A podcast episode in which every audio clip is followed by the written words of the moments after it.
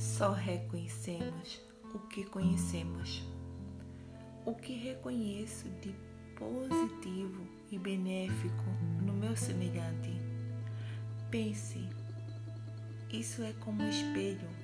Você só verá na outra pessoa o que consciente ou inconsciente existe de alguma forma em você. Se forem formas positivas, excelente. E se forem características negativas, é o momento de se compreender, se perdoar, questionar-se e mudar de atitude em relação à própria vida.